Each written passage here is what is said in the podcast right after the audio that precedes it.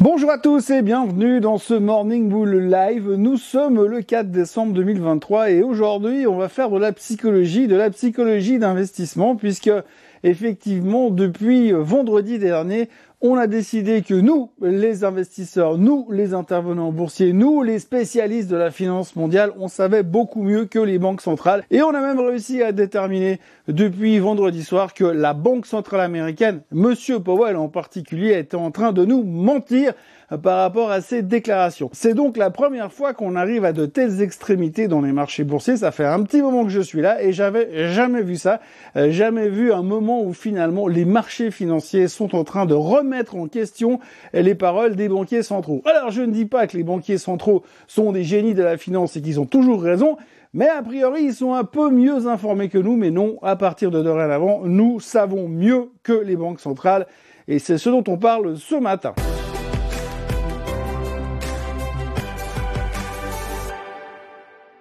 Alors on va pas se mentir, je suis définitivement bullish. Ça c'est mon signe astrologique. Je suis nié sous le signe du taureau et c'est même pas une invention. Et je suis définitivement bullish, voire définitivement optimiste en général. Cependant, il y a des moments où on peut se poser des questions sur l'économie, on peut se poser des questions sur le comportement des marchés. Et là aujourd'hui, on est justement dans une phase où je me pose beaucoup de questions. Je me pose beaucoup de questions parce qu'on est quand même passé d'une période fin octobre où on était quasiment au bord du suicide à aujourd'hui où plus rien ne peut nous faire baisser, à tel point que peu importe ce que vont dire ou faire ou exprimer euh, les autorités euh, fédérales ou les autorités bancaires ou euh, les gouvernements ou même les sociétés qui publient des résultats, ça nous est complètement égal. Et le seul truc qui nous intéresse c'est de voir monter le marché encore, encore et encore sous toutes ses formes pour peu importe la raison que l'on trouvera. Donc on a complètement oublié la réalité des choses, on a complètement oublié la réalité d'un endettement complètement délirant aux États-Unis, que ce soit sur les cartes de crédit, que ce soit carrément le gouvernement, le fait que certains Américains doivent bosser avec deux ou trois jobs et maintenant on, nous dit oui euh, la croissance économique c'est formidable, oui mais les gars arrivent pas à continuer à vivre comme ça. Alors soit on a des mecs comme Elon Musk et Monsieur Bill Gates qui ont moins de problèmes, mais pour le reste de la population américaine, c'est pas tout à fait pareil. Résultat aujourd'hui, on s'en fout, la question n'est pas là, puisque finalement, vendredi dernier, on a attendu toute la semaine pour voir le PCE et l'inflation euh, européenne pour voir et pour se dire ah waouh T'as vu ça, l'inflation, elle a baissé euh, Oui, ça fait forcément des mois et des mois qu'on voit que ça baisse. Et puis là, encore une fois, par rapport aux préindications qu'on avait, ça paraissait logique, mais on a quand même joué la surprise. Et puis après, eh bien, la seule chose qui nous restait à attendre en fin de semaine dernière, c'était le discours de Monsieur Powell en toute fin de semaine. Il devait parler quelque part à Atlanta pour exprimer ce qu'il avait à dire sur l'économie. Et on l'attendait. On l'attendait fermement euh, ce jour-là pour l'entendre nous dire c'est bon les gars, j'abandonne, je suis plus au quiche, je suis de viche. Et puis en plus, je vais vous dire un truc, je vais baisser les taux en mars. Et c'est sérieusement l'impression que ça donne que la plupart du marché s'attendait à le voir tourner officiellement de viche. Et en plus, pour les plus optimistes, à nous promettre qu'il allait baisser les taux, euh, allez, dans quatre mois. Et c'est pas tout à fait ce qu'il a dit. Parce qu'en fait, Monsieur Powell, il a dit qu'il était trop tôt pour commencer à parler de baisse des taux. Il a dit qu'il fallait pas non plus s'emballer sur le fait que c'était définitivement terminé, la hausse des taux, puisqu'il y avait toujours un risque de rebond de l'inflation qui peut-être les obligerait encore une fois à monter les taux. Donc clairement, il est resté au quiche, un peu comme il l'a été en août 2022, où rappelez-vous, on était tous méga convaincus qu'il allait tourner la veste et passer du côté euh, optimiste de la force par rapport à l'inflation. Je parle de août 2022. Et là, il nous a dit exactement le contraire, plus ou moins ce qu'il vient de dire, un petit peu plus édulcoré quand même, mais plus ou moins ce qu'il a dit euh, ce, dernier vendredi, euh, ce premier vendredi de décembre plutôt. Et puis, à partir de là, normalement, dans un monde normal, euh, une déclaration pareille aurait dû, aurait dû générer quelques prises de bénéfices sur les marchés financiers. Mais que nenni Que nenni parce que finalement on s'est dit qu'il devait simplement être en train de nous mentir euh, parce qu'il cache son jeu. Pour l'instant, il bluffe pour nous prendre en traître au dernier moment. Donc, on s'est pas laissé avoir. Et résultat, on a acheté le marché. Bon, alors, c'était pas non plus une explosion de 5% sur les indices vendredi soir, bien sûr.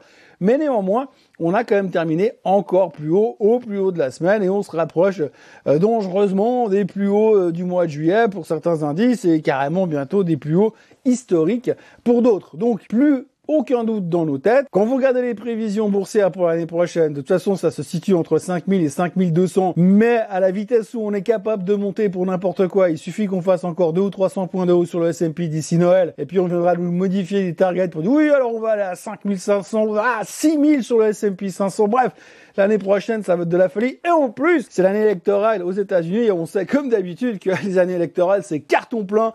À chaque fois, ça marche. Bon, cette fois, on a quand même de nouveau euh, une année électorale qui risque d'être assez euh, marrante. Entre un qui est sénile et l'autre qui sera en tôle, ça risque d'être assez drôle pour voir comment on va interpréter tout ça.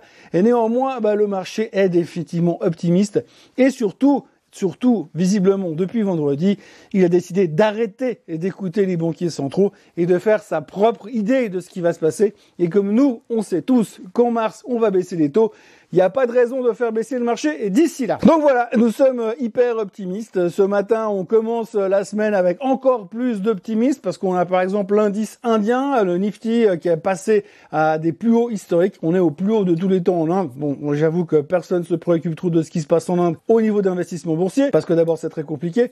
Enfin, ceux qui ont la chance d'avoir un fonds indien, eh ben au moins ils profitent de ça. De l'autre côté, on a surtout et surtout le Bitcoin qui a cassé les 40 000 dollars. Alors là, l'avalanche euh, de l'arrivée des médias mainstream. Hein, donc euh, les spécialistes de crypto on parle depuis six mois. Maintenant, on va voir les, les journaux normaux qui vont en parler jusqu'à 45 000. Puis après, on aura le 20 minutes qui vient en parler à partir de 45 000. Puis après, ça commencera à baisser. Enfin, pour l'instant, le Bitcoin frise les 41 000 dollars. On a déjà des articles qui commencent à dire ouh les 100 000, ça sent les 100 000. Donc c'est vrai qu'on n'est plus qu'à 60 000 balles euh, de toucher les 100 000 dollars. Ce sera probablement pas ce Noël-là, mais pour le suivant c'est quasiment une certitude. Donc retour du bull market dans les cryptos.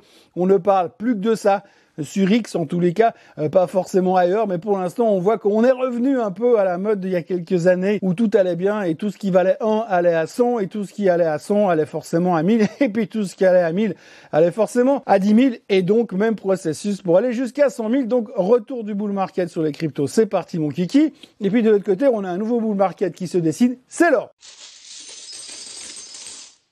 C'est l'or. Il est l'or, l'or de se réveiller. Alors l'or, c'est dans les écoles de bourse, on vous dit l'or, c'est un hedge contre l'inflation. Donc si vous avez de l'inflation qui arrive, vous achetez de l'or, comme ça l'or il va monter durant cette période d'inflation et ça vous permettra de compenser les pertes que vous allez faire euh, sur vos portefeuilles dits classiques. Donc l'or est un hedge contre l'inflation. Donc l'or est un hedge contre l'inflation. Le seul problème aujourd'hui, c'est que finalement, là, on arrive dans une phase où, si on regarde et si on écoute ce qui se passe dans les marchés, eh bien, il n'y a plus d'inflation, elle est quasiment vaincue. Bon, il y a encore 3% et des poussières, mais on sait très bien qu'on va aller à 2. D'ailleurs, l'Allemagne est déjà pratiquement tranquille. Normalement, d'ici janvier, l'inflation est à 2% et c'est plié. Donc, on a battu, on a vaincu l'inflation. C'est une victoire de la Fed contre l'inflation. Et donc, à ce moment-là, au moment où on est en train d'acquérir la certitude que la Fed a gagné son combat, eh ben alors il commence à se réveiller. Alors moi je comprends pas tout, mais visiblement il y a un gros engouement momentané sur l'or. Alors je sais pas ça va durer. Alors je rappelle quand même qu'il y a quand même dès qu'on casse les résistances sur l'or, ce qu'on a fait ce week-end, puisque là on est à 2100 dollars sur l'or, mais que l'ancien plus haut c'était 2081 et que cette nuit ou ce week-end on a tapé les 2150 sur l'or. Euh, la porte est ouverte à toutes les fenêtres, comme on dit. Euh, alors les targets vont commencer à pleuvoir. Hein. Le premier c'est 3000, le deuxième c'est 4000. C'est assez facile. Hein. Il y a deux targets sur l'or. Dès qu'on casse les 2000, on va à 3. Quand on casse les 3, on va à 4. C'est assez simple.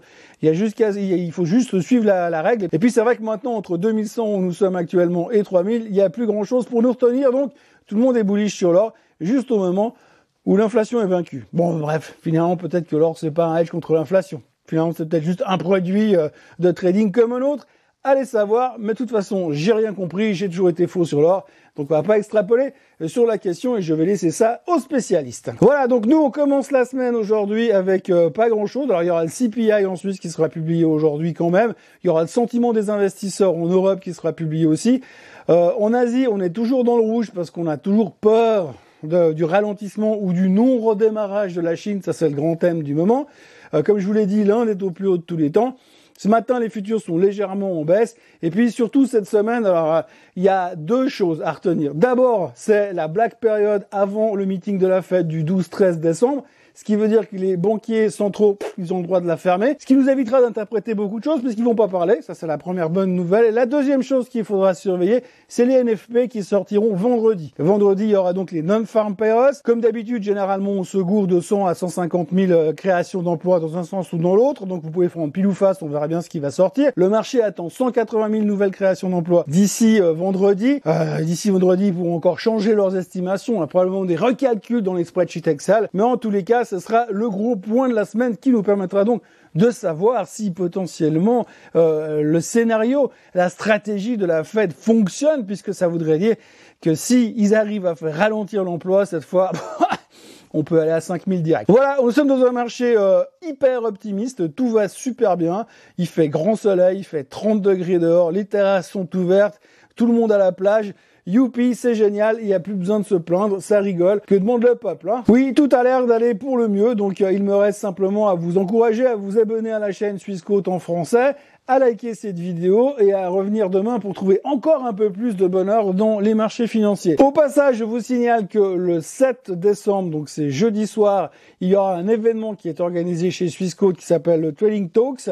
Euh, ce sera Martial Dizeron qui va vous tenir en haleine durant cet événement. C'est un événement qui sera basé sur les options couvertes, donc il vous expliquera tout le principe des options, des options couvertes, des risques qui vont avec, du principe qui peut améliorer le rendement de vos portefeuilles. Donc c'est gratuit, ça se passe dans les locaux de Swissquote en physique. Il n'y a pas de retransmission en live pour l'instant. Vous pouvez vous rendre dans les locaux chez eux, ça commencera vers 17h30, sauf erreur. 17h, ça commence l'accueil, et puis ça commencera à 17h30 la présentation. Après, il y aura un apéritif, et Martial vous expliquera tout ce que vous avez toujours voulu savoir sur les options. C'est bien sûr gratuit. Il y a juste un petit point au passage, c'est que c'est réservé aux gens qui sont domiciliés en Suisse uniquement. Si vous n'êtes pas domicilié en Suisse, vous n'avez pas accès à ce genre de séminaire. N'hésitez pas à vous inscrire. Vous pouvez retrouver le lien en dessous de cette vidéo. Et puis, c'est gratuit, bien sûr. Et c'est first in, first serve. Si c'était plein, ce sera trop tard. Donc, n'hésitez pas. Vous retrouvez toutes les coordonnées là-dessous encore une fois. Et d'ici là, passez une excellente journée. Et demain, je vous retrouve pour un nouveau Morning Bull Live dans le monde merveilleux de la finance qui n'arrêtera plus jamais de baisser. Passez une très bonne journée et à demain. Bye bye.